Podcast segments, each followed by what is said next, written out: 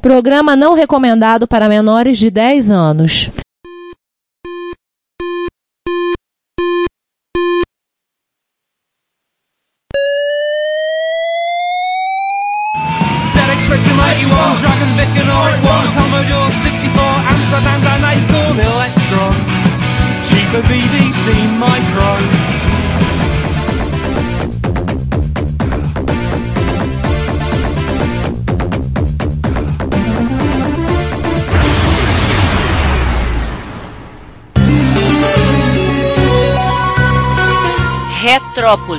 A cidade dos clássicos.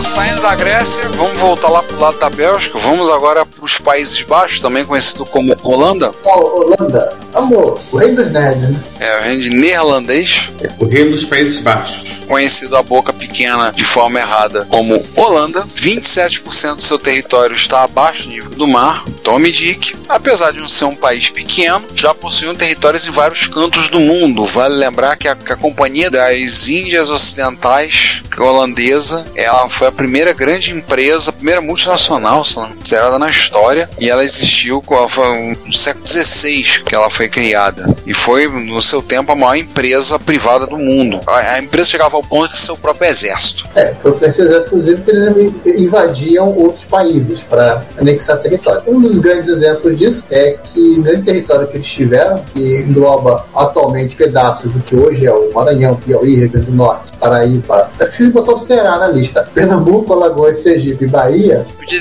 logo a região Nordeste toda, né? Um pedaço da região Nordeste toda. Só faltou o Ceará na listagem. Ô, cara burro! Não, eu só esqueci botar o Ceará aqui, eu vou botar agora. Então, era conhecido como Nova Holanda. Cidade de Bom Sucesso? É, não era a comunidade bom, que fica ali no bairro de Bom Sucesso, no Rio de Janeiro. Era como Nova Holanda. E a sua capital era Mauristad, conhecida também como Recife. E aí, você estudou história, jovem gafanhoto, deve lembrar a história de Maurício de Nassau e coisa do tipo. É, Batalha dos Guararapes. Se você não estudou, volta lá, chove e estuda de novo, que é legal. Aliás, São Luís, no Maranhão, foi fundado por holandês.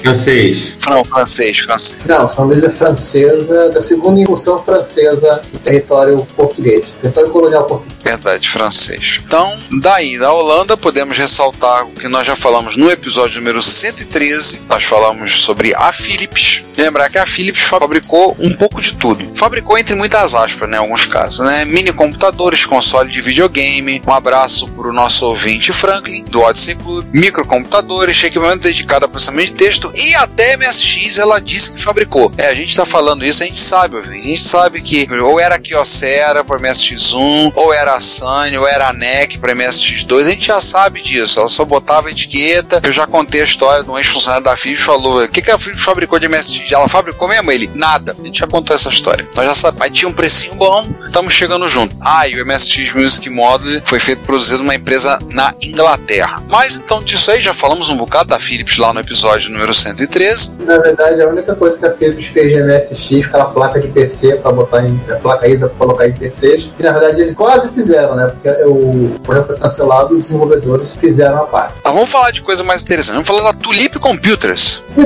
É, porque, né, Holanda, tulipas. De novo. Ela foi fundada no ano de 1979 com o nome de Dutch Compudata. Eram basicamente a empresa na Europa que distribuía o Exit Sorcerer, que era um computador baseado em Z80, rodando o que? CPM, barramento S100, ou seja, nada de muito. Aí tinha aquela cara de computador com teclado, foi lançado originalmente em 78 nos Estados Unidos. Então a Tulip Computers, no caso Dutch Compudata, na época, quem distribuía eles na Zorópia. Quando começou a cair a venda do Sorcerer, começou a diminuir, porque a concorrência começou a pipocar lá para 82. 82 não era nem concorrência, era guerra.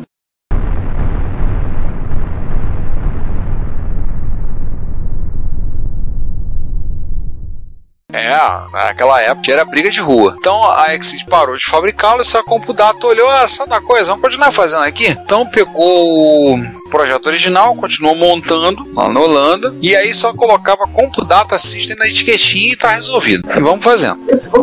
No ano seguinte, ela resolveu lançar o seu primeiro microcomputador, que era de produção, no caso, criação dela, que foi o Tulip System 1, que é uma máquina rodando 8086, rodava CPM 86 e tinha uma versão própria do MS-DOS 2.20. Tinha uma resolução gráfica monocromática de 768 576, parece a resolução de monitor Hércules. É um pouco maior que o Hércules. Hércules 720. Hum. 720 por 304, pra ser mais preciso. Ah, tá. Tinha porta serial, tinha paralela, usava os discos rígidos do padrão SASE, que é o pai do SCSI, e no mesmo ano ela lançou o Tulip PC, que era um clone 100% compatível com o IBM PC, naquela onda das máquinas que montava as máquinas componentes prateleira e usava BIOS compatível.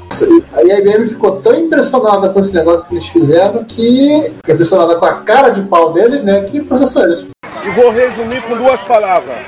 Parabéns! Ah, bem processor geral, né? Foi atravessar o Atlântico para processar eles também. E aí o quebra-pau seguiu até 1989, fecharam um acordo extrajudicial para tentar resolver as coisas, pagaram uma grana lá, não disse, sabe de quanto foi o valor. Em 87 ela mudou de nome lá, que ela estava como Dutch Compudata, virou Tulip Computers. É pra fugir da IBM. E aí vocês devem lembrar que falamos um pouco sobre ela no episódio bem recente, nós falamos das tretas judiciais da Commodore, por quê? Em 97 ela adquiriu o espólio da Commodore. Os pós da Commodore sem amiga, né? É, a Commodore sem um amigo. Nós falamos dele no, no episódio sobre as tretas da Commodore. Em 2005, venderam esse espólio por 22 milhões de euros para Hieronymo Media Ventures. Dois anos depois, quero comprar de volta. 2009 foi pro buraco. Faliu. Esse é o histórico de uma, foi que nem uma tulipa, né? Brotou, foi lá, floresceu e pff, cortaram, passaram por cima, pisaram na flor. Para com essa sacanagem! E agora vamos dar um pulinho na poça d'água? Vamos dar um pulinho lá, vamos falar, falar com os Leprechauns e vamos curar o, o pote de ouro no fundo do arco-íris. É, enfim, a Irlanda é um único país europeu que tem é, fronteira terrestre com o Reino Unido da Grã-Bretanha e Irlanda do Norte, né? É o único país da Europa que não faz, que faz fronteira com outro país, que um país que não é da Europa. É. Tem a Guinness, tem rugby, tem três das quatro províncias da ilha, porque a, a quarta é a Ulster, que é a Irlanda do Norte. Tem o YouTube. E, infelizmente, esse não é um podcast sobre irlandeses bebendo.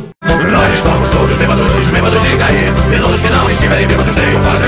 Mas sim, vamos falar sobre a história da computação na Irlanda, que começa em 1957. Em 1957, a Irish Sugar Company, tem um nome que eu não consigo pronunciar em gaélico, Acho que nem eles, nem os galeses conseguem. adquiriu da British Tabulation Machine Company por 33 mil libras, sei lá quanto é que é hoje em dia, um REC 1201, o primeiro computador programável a chegar na República da Irlanda, enfim, pelo menos desde que São Patrício expulsou as serpentes.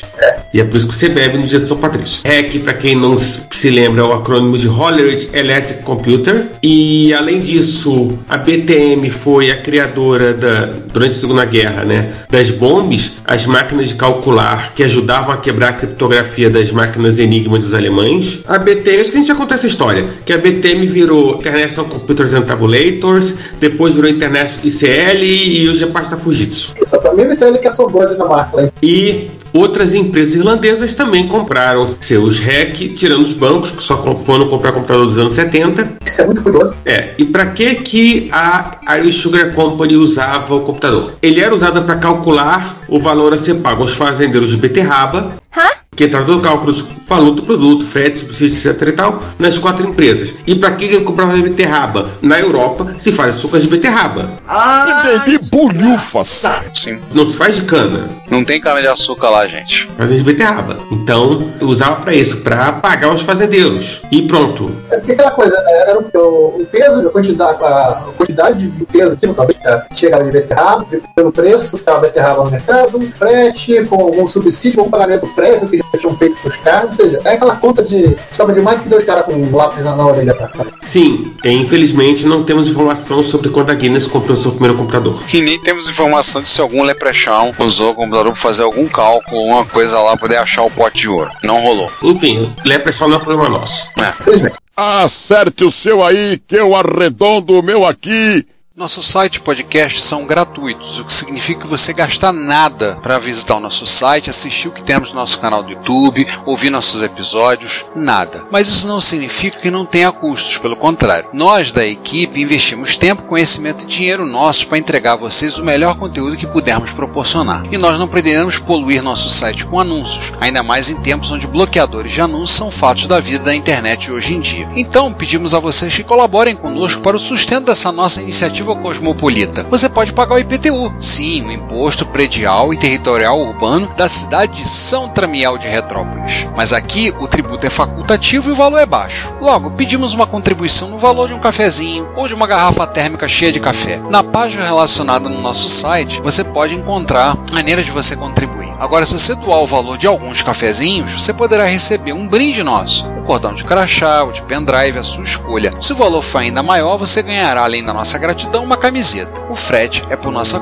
Nós temos também QR Code para depósitos via Pix, temos a nossa chave Pix, além de botões para doação pelo PagBank, pelo PayPal, pelo Mercado Pago. Então, contribua pagando o IPTU como um legítimo residente de Retrópolis. Você também pode ir para o link de loja no menu superior do nosso site e adquirir no Mercado Livre ou no Shopee algum dos itens que vendemos: camisas, cordões, adesivos, os itens das nossas campanhas de financiamento coletivo, como os baralhos de amigos e videogames e o livro MS-DOS Revelado. Temos também links de afiliados que estão na lateral direita do site abaixo das nossas redes sociais. Se você for comprar algo na AliExpress ou na Amazon, acesse o site a partir dos nossos links que receberemos uma pequena comissão da sua compra. E, por último, se você quiser doar algum item de hardware, aceitamos de bom grado. Sempre temos interesse em incorporar o erário retropolitano, algum microclássico precisa de carinho e amor para dar alegria a muita gente. Todas as doações, lucro obtido nas vendas, comissões de link de afiliados, tudo é revertido para a Secretaria de Fazenda de Retrópolis para a manutenção da estrutura da nossa cidade. E você estará nos ajudando a manter a cidade dos clássicos viva e ativa. Muito obrigado pelo seu apoio. Seu reconhecimento não tem preço.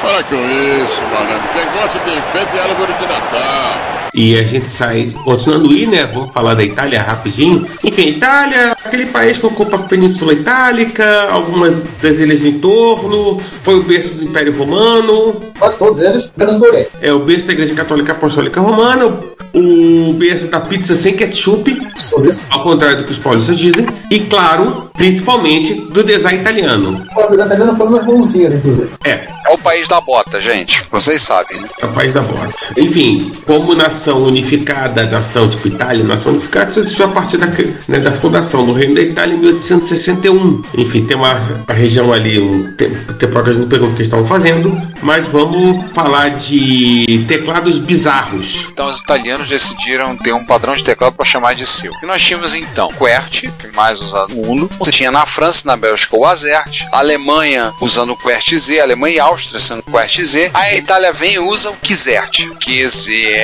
Q-Z-E-R-T-Y. Basicamente, se não quiser, você troca o Z e o W de posição no teclado e você pega o, o M e joga lá pro lado do L. É, Literalmente, eles fizeram uma mistura do QWERTY com o AZERT. Credo.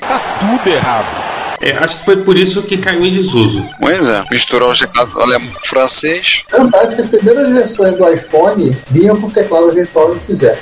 Agora a grande questão é, na Suíça, que é um meio termo de tudo, como é que deveria ser esses teclados, né? A Suíça tem um onde tem parte italiana, parte francesa, parte. Né? Isso é um caos, né? Todo mundo, cada um usa um teclado diferente, né? Bom, Lembrando do nosso episódio sobre teclados, a Suíça, apesar de falar alemão e falar francês, eles usam o QWERTY alemão. Nesse quesito, eles não ficaram em cima do muro. Pelo menos isso. E aí temos a Philips, né, na Itália, né? Falamos um tiquinho lá atrás, falamos algumas coisas relacionadas a ela. Falamos inicialmente do NMS 3000, Philips telemático, basicamente o computador usado como terminal de vídeo-texto. Falamos sobre isso, questão do terminal de vídeo-texto na Itália, e terminal bancário. A marca foi lançada no 1988, vinha com Z80, 32K de ROM, 4K de RAM, um modem, óbvio, tinha que ter, e um integrado customizado para o vídeo, e é claro, teclado e o QZERT é o futuro. E o NMS 800 801, que nós falamos dele lá no episódio que nós tratamos em 2022 com o Punk, dos quase MSX.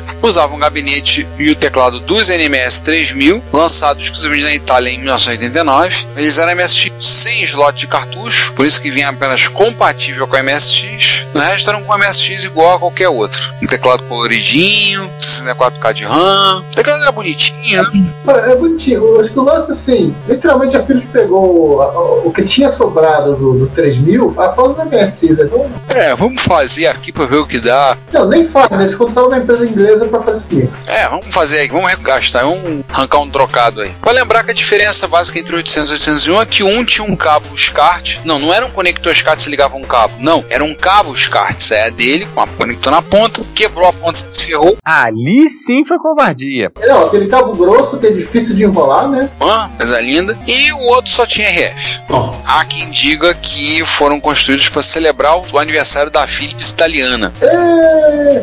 Mas de todas elas, a maior, mais relevante falar da Itália, é a Olivetti, que eu conheci apenas em- há anos atrás, eu, garotinho juvenil, só conheci a Olivetti por conta de máquina de escrever. Mas a Olivetti é uma empresa fabricante de computadores, a Olivetti SPA. Em Piracicaba há uma, fa- uma empresa de extintor de incêndio chamada Olivetti. Chama a polícia e manda meter ele na cadeia. É uma fabricante italiana de computadores, tablets, telefones, impressoras. Sede dela fica na cidade de Turim, norte da Itália. Falaremos no futuro, deveremos voltar a falar da Olivetti com mais detalhes, assim como já fizemos da Philips. É porque para cada promessa que a gente cumpre, a gente cria uma nova. A gente cria duas novas. Isso. Então já sabe, a gente vai voltar a falar melhor da Olivetti. Assim como já tivemos um episódio solo da Philips, devemos ter um episódio solo da Olivetti, tudo próximo. Hoje, a Olivetti ainda existe, ela é parte do grupo da Telecom Itália, da TIM. Que droga. É, né? Coitado. Nós falamos de algumas máquinas da Olivetti, inclusive quando a gente falou da clone que eles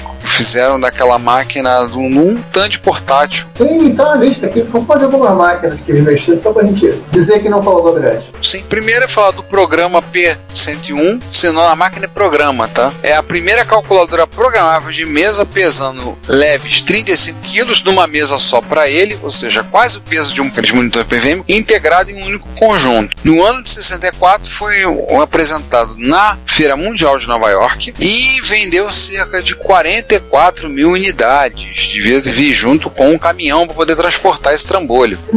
Lembrança, a Olivetti também fabricava mainframes. Também, Frame tem que fazer uma usinha falar. A Olivetti também fabricou um computador chamado em 1982 lançado que era o M20. Meu computador usando o processador Z8000, deve ser um dos pouquíssimos que usou Z8000 na história, que vinha com 128K de RAM, rodava um sistema operacional que era o Professional Computer Operating System, o PCOS. Picos. Ah, o Picos. Boa, Picos. Podia rodar MS-DOS 2. ponto alguma coisa, CPM 86 e dava até suas cacetadas no CPM pra Z80. Como é que você fazia isso? Plaquinhas. Tinha uma plaquinha lá, um 8086, a plaquinha com Z80, botou lá até funcionava. E ele, na, minha opinião, pelo menos, ele é o pai do design italiano de raiz do CP400. Que ele, com o conjunto de dois drive monitor, ele fica igualzinho àquela foto clássica da lógica do CP400 com drive monitor. Pior que é mesmo. eu próprio. Teve também o M10, foi lançado no ano também de 83, que era parte dos mil computadores portáteis construídos a partir do TAN de 1000. Ou, se você preferir, do NEC PC 8201. Não era o TAN de 1000, não. Não, era tudo aquele projeto aqui, Ocera. Sim, só uma coisa. Então não era baseado no TAN de 1000. O TAN de 1000 era baseado no PC Júnior. Não, O 100. é de 100, peraí, tem um zero a mais aqui. É, esse pessoal que faz pauta, brincadeira, que faça pior. Todo dia tem uma merda. Então, caros ouvintes, não tem nada a ver com o TAN de 1000. TAN de 100, tiramos um zero. Demos um desconto. Damos um descontinho. Ah, dividimos por 10. A Olivetti fez alguns ajustes no projeto original da Kyocera, entre eles poder ajustar o ângulo de visão da tela do LCD. Que é uma coisa legal. Nossa, se, se você já tentou digitar num Band 100 ou 102, você vai adorar a diferença que faz você poder puxar o LCD pra você. E aí você também tinha a série Prodest PC. A Olivetti fez uma baita fusão, máquinas completamente diferentes, com a mesma marca, então todo mundo batendo cabeça. Literalmente. O primeiro deles era o Prodest PC 128, lançado no ano de 1986 e é basicamente uma versão italiana do Thomson M06, uma máquina feita na França. Processador D809. A gente falou lá no início, episódio 50 e tanto. Aí você tem o PC 128S, lançado em 1987, que é um BBC Master Compact. Eu não lembro, tinha um BBC Master Compact Tinha. com um gabinete em uma outra cor, não era aquela cor creme, e lançou lá lembrar que naquela época a Acorn, que é a empresa que vendeu o BBC Micro, já tinha sido comprada pela Olivetti. Esse aí, processador 6502. E você tem também o Prodeste PC1, que é de 1988, é um IBM PC, de passagem muito bonitinho. É, lembra um pouco os Acorn Archimedes. Tem um quê de Acorn Archimedes, né? Especialmente esse. E ele tem um levinete que lembra também o, o Prodeste 128. É, o que deve fazer sentido porque, enfim, a Olivetti ainda era dona Aham. da Acorn naquele momento. E este, processador 8088. Todo mundo Prodeste PC. E por curiosidade, como nove- sei lá, 50% dos clones da época rodava NEC V em vez de, de Intel 80, 88, 86. E outra curiosidade era, era um PC para ligar na televisão. Ah, é verdade. É, tinha um, um DIN 8, né, pra, pra ligar na televisão.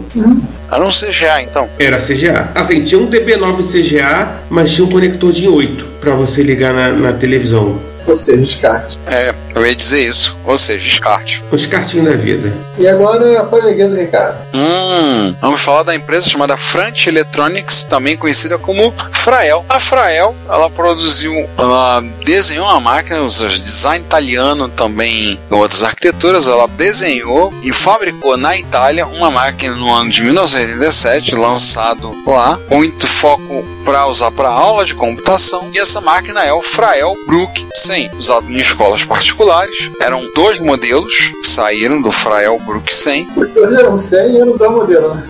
É, é, tinha versão e versão 2. Uma diferença são mínimas. Eu acho que é um pino. Não, não acho que os dois têm. Os dois não aceitam 12 cartucho que puxa 12 volts do slot. E apesar de não ter informação nenhuma nele, ele é um MSX pirata. 13 piratas sobre o caixão. Ho, ho, ho, ho, ho. E uma garrafa de rum.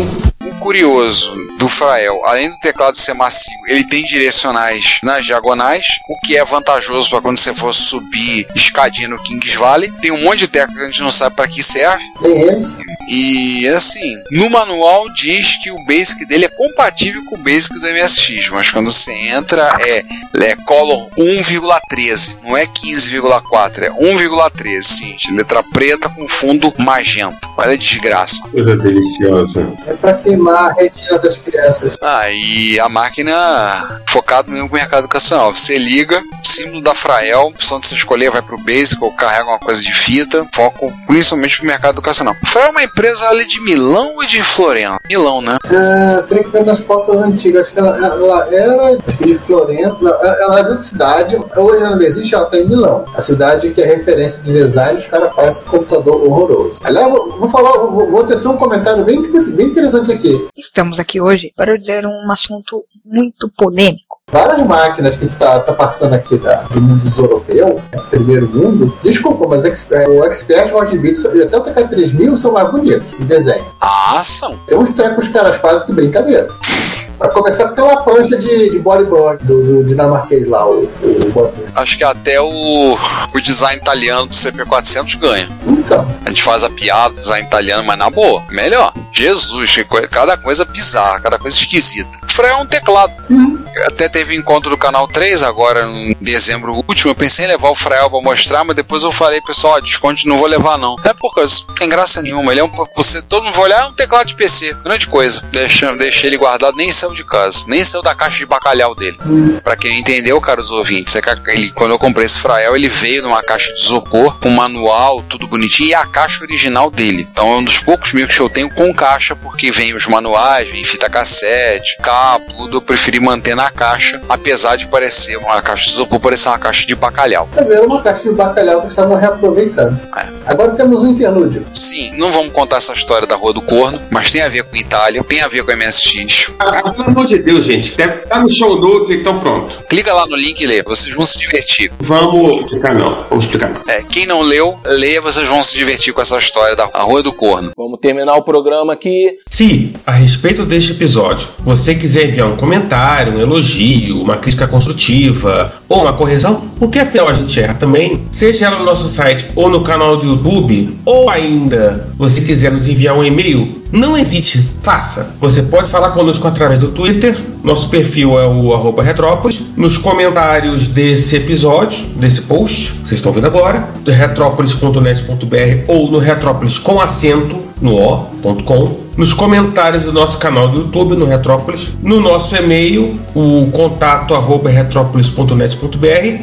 e vários outros locais. Nunca se esqueça do que nós sempre dizemos: o seu comentário é o nosso salário. Muito obrigado pelo seu tempo e pela sua audição. Eu não acredito no que eu ouvi. Não acredito no que eu ouvi. Não pode ser verdade isso que eu escutei agora. E aí, acho que agora, o último dos países que estão faltando a gente passar, né? Vamos falar da Confederação Helvética, Suíça, que é localizada praticamente no meio da Europa. E, na verdade, são 26 estados. Cara, aquele trequinho daquele tamanho, com 26 estados, falando cinco idiomas diferentes. Que eles chamam de cantão. É, 26 cantões. Jesus. Tem uma, um histórico de neutralidade que vem, sei lá, de tempos imemoriais. Não, não, eles estão no Guinness como nação europeia que não arrumou treta com, o vizinho desde 1815. Isso já é um recorde. É, isso é um recorde. Tanto que eles não fazem parte da União Europeia, mas aceitam pagamentos em euro. Mas se você pagar alguma coisa em euro, você recebe o troco em franco suíço. Se ferrou. Não, Este é o análogo deles do troco em bala. Habla de troco, qué cosa triste, es mucho troco,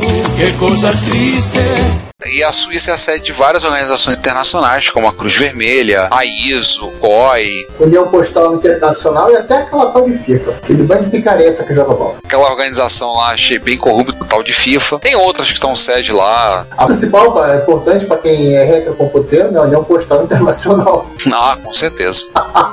Bem, na Suíça, ela fala basicamente quatro idiomas: francês, alemão, italiano e o romanche. Isso varia de acordo com a região, por conta da tradição na neutralidade. O CH usado como código ISO do país vem do latim Confederatio Helvética. Então, por isso você vai olhar lá o código ISO do país é CH. Um site seja da Suíça é com CH. É, gente, CH não é Chile, por favor. Não passe vergonha. Chile é CL. Os caras estão me tirando. Pra dizer que a gente não falou, lá tem chocolate, queijo, todo queijo na Suíça é suíço. É claro. Canivete, tem uns relógios maneiros e tem, entre outras, a Logitech. A Logitech. Garotinho juvenil, você achou que a Logitech é americana? Errou, otário. A Logitech é uma empresa suíça, lá na cidade de Apples, no cantão de Vault. É Apple? É Apple Estados Unidos. Apples. No cantão de Vaud, na Suíça, no ano de 1981, por dois cidadãos, dois estudantes da Universidade de Stanford e um ex-engenheiro da Olivetti. São os estudantes Daniel Borel, Pierluigi Zappacosta e o ex-engenheiro Giacomo Marini. Aliás, o Daniel Borel foi presidente da Logitech até há pouco tempo, se não me. Estava envolvido ainda com a empresa. Vi algum tempo atrás, tem um vídeo no canal, não me lembro qual canal, do falou da história da Logitech. Eu assisti, bem interessante. Enquanto eles estudavam, a empresa botou um escritório lá em Palo Alto, na Califórnia, ou seja, lá longe, junto com esse negócio que tem hoje em dia, esse tal de startup. Ela tá ju- junto com as startups de, de patinete e essas coisas. Lembrar que a Logitech, ela focou em acessórios, né? Então, mouse, teclado, fones de ouvido, isso eu posso dizer, vocês estão ouvindo a minha fala a partir de um headset Logitech e eu tenho um mouse Logitech. Eu tenho mouse, eu tenho, tenho alguns mouse Logitech, eu tenho teclado Logitech, eu tenho um fone Logitech, mas esse aqui particularmente não é. Nós estamos esquecendo alguma outra coisa que também é Logitech. Trabalhou com muita coisa, caixas de som, ela trabalha basicamente com acessórios. Meus mouse todos sempre foram Logitech. Eu sempre tive mouse Logitech. E, inclusive o que eu tenho que anda com notebook. Ah, sim, câmeras. Ah, e ela fabricou câmera digital, verdade. Ah, ela fabrica câmeras. né? Ela ela teve uma câmera digital, né? Nas primeiras modelos. Não, e webcam. E fabrica webcam.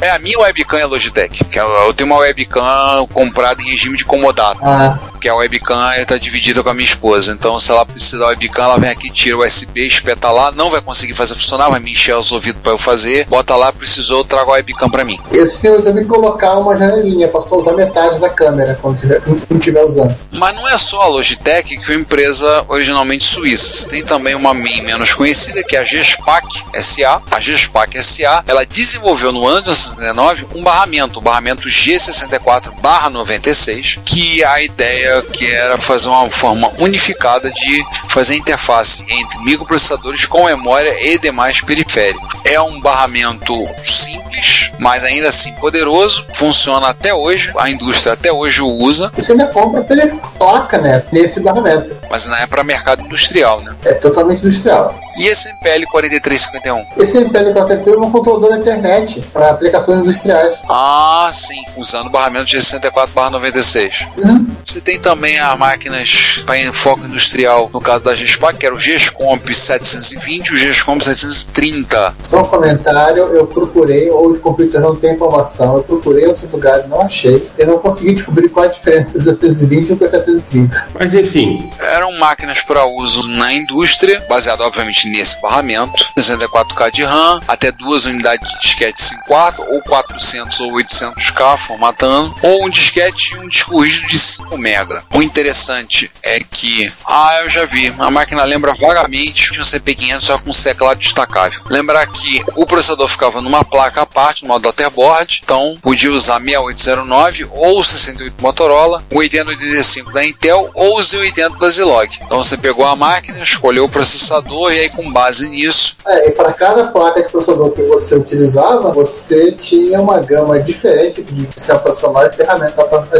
disposição. Então você tinha ali, de acordo com o que você pegava, na sua necessidade. Ela também fez uma placa de rede, que é a GSPAC Network, de ligar até 32 computadores a uma distância máxima de 300 metros, uma taxa de transferência na época de 800k por segundo. Usar para ligar teus G-Comps, ou seja, o mais que você precisasse conectar. Bem, então, dando essa volta pela Europa, nesses países ficaram faltando, acho que agora com isso conseguimos fechar. É, só não incluímos aqueles miudinhos que ninguém lembra que existe, né? Como Luxemburgo, Liechtenstein, Andorra, Principado de Mônaco e aquele outro Principado que esqueci o nome lá. San Marino. Isso. Ah, esses assim, não são lugares importantes. Lembrar que o leste europeu, nós já falamos sobre ele no episódio 36.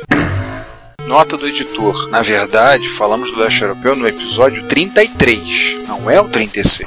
E outros países a gente já cobriu em vários outros episódios. Você pode ir lá no início ou olhar no show estão lá os links para ouvir os outros. A gente falando sobre a Zorópia. Por isso nós fechamos a meta, né? É. Quase todos os continentes, mais Vladivostok. É, só não, não dominamos Vladivostok. Mas já falamos de Vladivostok. Com isso, vamos tratar de, no futuro, fazer um episódio sobre a Olivetti. Tem um histórico muito interessante. Tinha um gabinete de um servidor lá no trabalho, um Olivetti, que o, a frente do gabinete parecia um ralador de queijo. Mas é essa a função. Pois é, Itália, né? Tinha que ter alguma coisa para ralar queijo, pra botar na pizza, né? Mas com isso a gente fecha a Europa. Acho que já podemos, nós podemos encaminhar para o encerramento. Então, prezados ouvintes, esperamos que vocês tenham gostado desse episódio, de mais esse giro pela Zorópia. Estamos falando aí, começando a 13 terceira temporada do Retrópolis. Então, ainda não pularemos tubarão, seja lá o que isso signifique.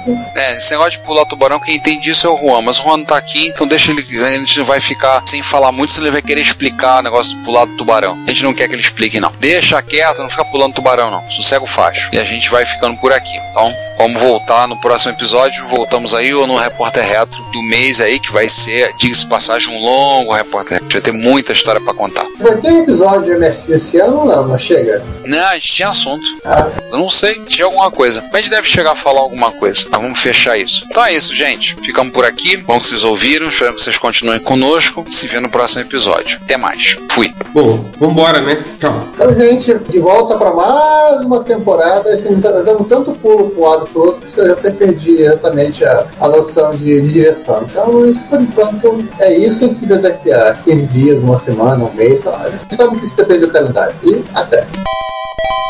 Aqui é o Pedro de Medeiros, programador de micros clássicos. Você está ouvindo Retrópolis, a cidade dos clássicos.